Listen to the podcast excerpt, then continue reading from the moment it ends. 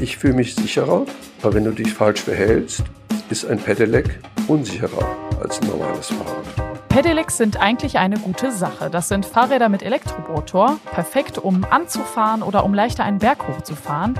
Mit Pedelecs könnten vielleicht auch einige aufs Auto verzichten. Leider passieren aber immer mehr Unfälle mit Pedelecs. Wir klären, woran das liegt. Rheinische Post Aufwacher. News aus NRW und dem Rest der Welt. Ich bin Laura Mertens. Hi, schön, dass ihr mit dabei seid. Wir sprechen heute außerdem über die RSV-Infektionen, die gerade viele Babys und Kleinkinder betreffen. Als erstes kommen jetzt die Nachrichten aus dem Antenne Düsseldorf Studio für euch. Hallo Laura, wir ziehen nach dem Wochenende eine Bilanz aus Sicht der Düsseldorfer Einzelhändler. Dann blicken wir zum Landgericht in unserer Stadt. Dort muss sich ab heute ein Chirurg verantworten. Und dann sprechen wir noch über sogenannte Balkonkraftwerke. Die Geschäftsleute in der Innenstadt haben am Wochenende offenbar ordentliche Geschäfte gemacht. Der Handelsverband NRW und auch die Polizei sprachen sowohl am Samstag als auch am verkaufsoffenen Sonntag von einer vollen Innenstadt. Allerdings lägen die Umsätze noch bei weitem nicht auf dem Vor-Corona-Niveau. Marc Pesch hat die Einzelheiten. Das Weihnachtsgeschäft zieht an. Trotz Inflation und Energiekrise war die Stadt am Samstag und gestern sehr gut gefüllt. Allerdings geben die Besucher ihr Geld mit Bedacht und nicht mit vollen Händen aus. Karina Peretzke vom Handelsverband NRW. Es sind viele Kunden in der Stadt unterwegs. Der Weihnachtsmarkt und die Geschäfte sind gut besucht. Also reiht sich der heutige Tag auf jeden Fall gut zum Freitag und Samstag ein als vielversprechender Start ins Adventsgeschäft. Gefragt war aufgrund der sinkenden Temperaturen unter anderem warme Winterbekleidung. Auch energieeffiziente Elektrogeräte wurden nachgefragt. Das Landgericht Düsseldorf muss sich heute mit einer tödlichen Schönheitsoperation am Wehrhahn beschäftigen. Ein als Dr. Po bekannt gewordener Chirurg soll den Hinterbliebenen einer jungen Frau mindestens 20.000 Euro Schmerzensgeld zahlen. Der Mediziner aus dem Iran war zuvor zu mehr als drei Jahren Gefängnis verurteilt worden. Antenne Düsseldorf-Reporter Mark Pesch hat nochmal die Einzelheiten. Der 51-jährige Schönheitschirurg hatte es überregional als Dr. Po zu einer zweifelhaften Berühmtheit gebracht. In seiner Praxis am Wehrhahn wollte er jungen Frauen mit der sogenannten Brazilian Butt Methode zu einem wohlgeformten Hinterteil verhelfen. Zwei Operationen verliefen jedoch tödlich, deshalb sitzt der Mediziner aktuell auch im Gefängnis. Nun fordert die Mutter von einer der getöteten jungen Frauen 20.000 Euro Schmerzensgeld und die Erstattung der Operationskosten. Dr. Po hatte eine Zahlung Zahlung eigentlich auch zugesagt, weil bislang kein Geld geflossen ist, zieht die Mutter nun vor Gericht. In Düsseldorf ist es jetzt einfacher, sich ein Balkonkraftwerk zu installieren. Das ist eine kleine Solaranlage, die Strom für den eigenen Verbrauch produziert und am Balkon angebracht wird. Bürgermeisterin Clara Gerlach. Und wir haben eine äh, weitere ganz wichtige Neuerung. Vorher musste man ähm, das durch die Stadtwerke abnehmen lassen, sozusagen durch einen von äh, den Stadtwerken ele äh, äh, ähm, zertifizierten Elektriker abnehmen lassen. Und das haben wir jetzt geändert. Also es ist wirklich deutlich einfacher geworden. Mit einem Balkonkraftwerk lassen sich 100 bis 240 Euro jährlich sparen. Die Anschaffung wird mit bis zu 600 Euro von der Stadt gefördert. Balkonkraftwerke kosten bis zu 1000 Euro. Für Düsselpassinhaber sollen Balkonkraftwerke vollständig gefördert werden, plant Gerlach. Und so weiter. Überblick aus Düsseldorf. Mehr Nachrichten gibt es auch immer um halb bei uns im Radio und rund um die Uhr auf unserer Homepage und natürlich immer in der Antenne Düsseldorf App. Danke nach Düsseldorf. Es ist ein trauriger Rekord. Immer mehr Menschen sterben bei Unfällen mit Pedelecs. Pedelecs sind einfach gesprochen Fahrräder, die mit einem elektrischen Motor angetrieben werden. Dadurch kommt man zum Beispiel einfacher einen Berg hoch oder kann auch ein bisschen besser aus dem Stand anfahren. Man ist eben aber auch schneller als mit einem gewöhnlichen Fahrrad. Darüber spreche ich jetzt mit Reinhard Kowalewski. Hallo Reinhard. Ja, ich grüße dich. Du hast dir die Zahlen angesehen. Wie sieht's denn im Moment aus mit der Unfallstatistik? Ja, das Innenministerium, wir haben die angefragt, ob sie neue Zahlen haben, weil man hört immer im Bekanntenkreis, dass es so viele Unfälle gibt. Dann haben die für uns exklusiv das ausgerechnet fürs erste Halbjahr. Ja, 27 Tote auf den Straßen von NRW nur mit Pedelecs. Ah, Wahnsinn. Das ist dreimal mehr als vor vier Jahren. Doppelt so viel wie vor einem Jahr. Auch ungefähr doppelt so viel wie vor zwei Jahren. Das ist schon echt saftig. Das ist wirklich viel. Auch die Gesamtzahl der sogenannten Verunglückten, das sind Verletzte und Tote gemeinsam, hat sich auch verdreifacht in vier Jahren, während die Zahl der verunglückten normalen Fahrradfahrer, also die, die keinen Motor haben, ist ungefähr geblieben in den letzten vier Jahren. Das heißt, du hast die alte Problematik bei Fahrradfahrern und zusätzlich eine gigantische Problematik bei Pedelec-Fahrern. Wie kommt es denn jetzt, dass das immer mehr Tote werden? Weil die Pedelecs selber, die gibt's ja jetzt nicht erst seit vier Jahren. Also die kann man ja eigentlich schon länger kaufen. Ist das jetzt so, dass sich einfach mehr Leute so ein Ding kaufen oder woran liegt das? Ich glaube, es kommen mehrere Faktoren zusammen. Es kaufen immer mehr Leute ein Pedelec. Letztes Jahr waren es zwei Millionen zusätzlich in ganz Deutschland. Damit kaufen auch immer mehr Leute ein Pedelec, die nicht sehr geübt sind im Fahrradfahren. Also ich selbst habe ein Pedelec gebe das jetzt mal zu. Aber ich fahre mein ganzes Leben lang sehr viel Fahrrad. Und ich habe auch in den zweieinhalb Jahren, wo ich damit gefahren bin, auch keinen Unfall gehabt. Also ich bin einmal weggerutscht auf irgendeiner Straße, aber das war alles harmlos. Also du hast mehr ungeübte Fahrer. Du hast die Problematik, ein normales Fahrrad bremst die Leute, die nicht sehr gut sind, sage ich mal so ganz platt. Also wenn jemand nicht sehr gut sehr erfahren ist, fährt er eben etwas langsamer. Beim Pedelec ist es so, dass der Motor bis zu 25 Stundenkilometern Gas gibt. Also wenn du aufs Pedal drückst, zieht der Motor dich nach vorne. Das kann dazu führen, dass Leute einfach so losfahren, obwohl sie es gar nicht wollen. Es kann aber erst recht dazu führen, dass Leute einfach zu schnell fahren in Situationen, wo es am unklug ist. Also ich wohne selbst am Baldener See. Ich bin aber auch oft am Rheinufer in Düsseldorf oder in Köln. Früher hatten wir die, ich nenne das mal die Pest, dass Rennradfahrer unglaublich schnell manchmal vorbeifahren. Jetzt hast du die Pest, dass relativ unerfahrene Pedelec-Fahrer auch mit 26 Stundenkilometern durchbrausen, obwohl da Kinder rumrennen, obwohl da Hunde unterwegs sind. Also wo man in Wahrheit besser nur 10 Stundenkilometer fahren sollte. Was ist denn deine Einschätzung? Also du hast jetzt gerade schon gesagt, ne, du bist dein Leben lang schon sehr viel Fahrrad gefahren und hast jetzt eben auch ein Pedelec.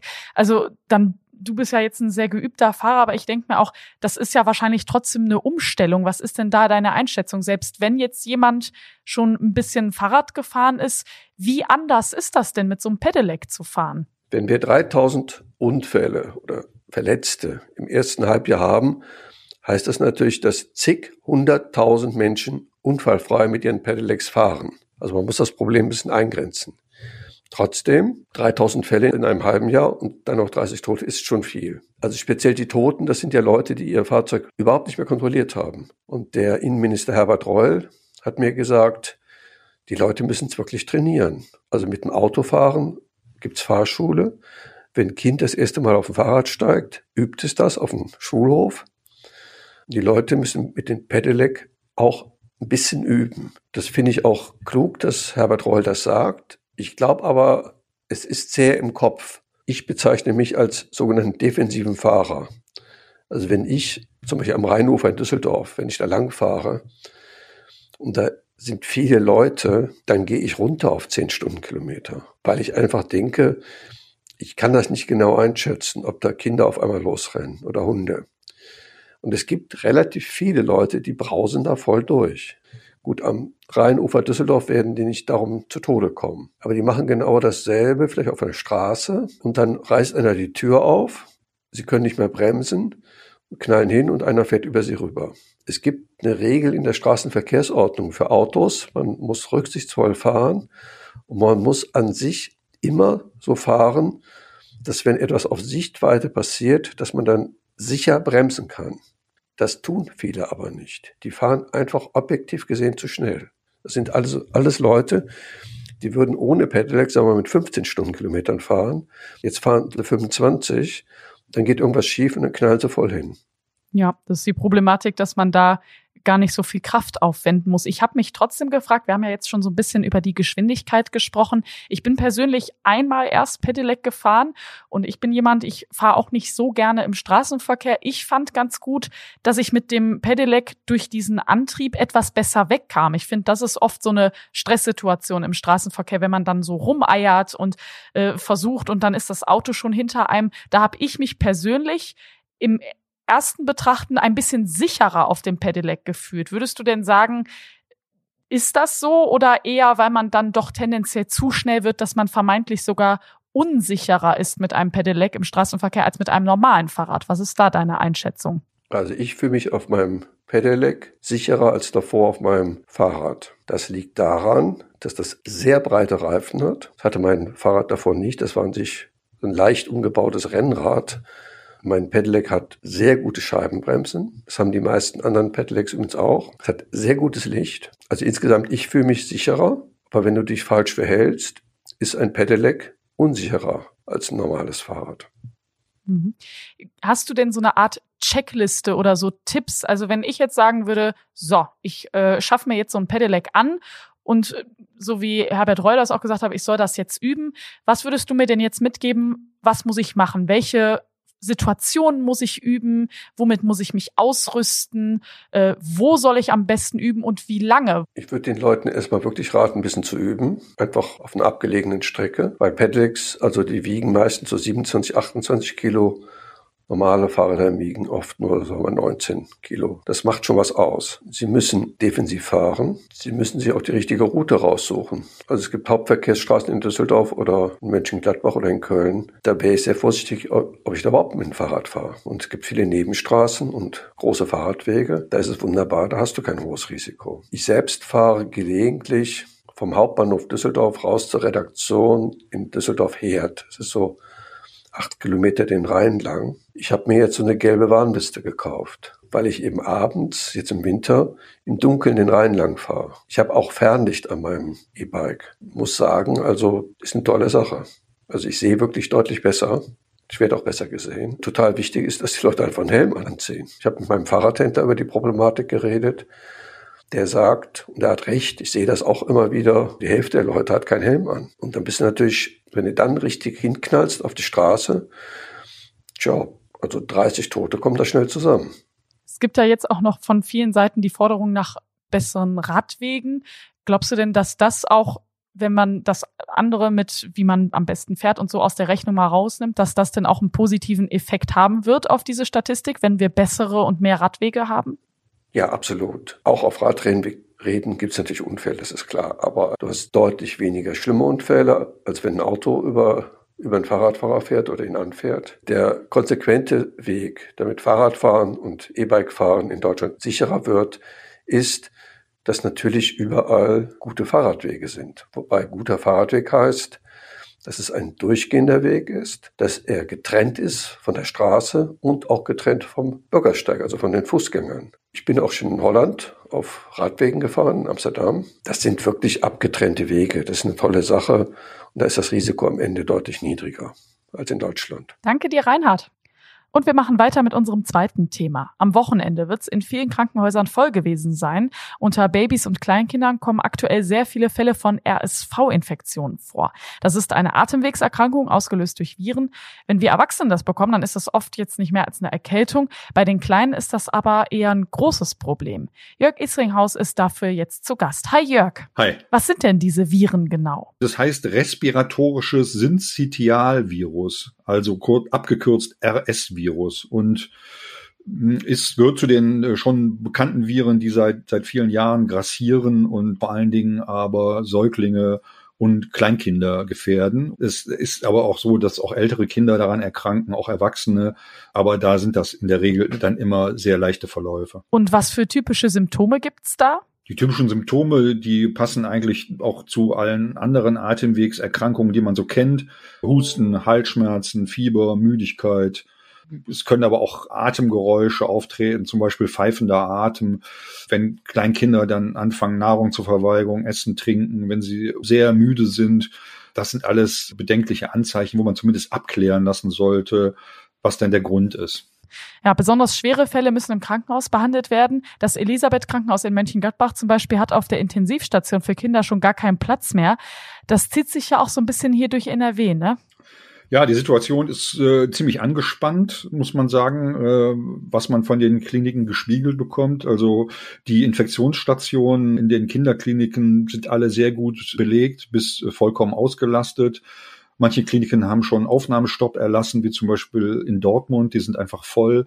Auch die Intensivstationen, die Kinderintensivstationen sind äh, zum größten Teil voll belegt. Da wird dann immer zugesehen, dass man äh, die Kinder so ver dorthin verlegt, wo eben noch ein freier Platz ist. Das heißt, die Kinder werden versorgt, aber möglicherweise nicht direkt vor Ort, sondern da findet dann immer halt so ein äh, Austausch statt.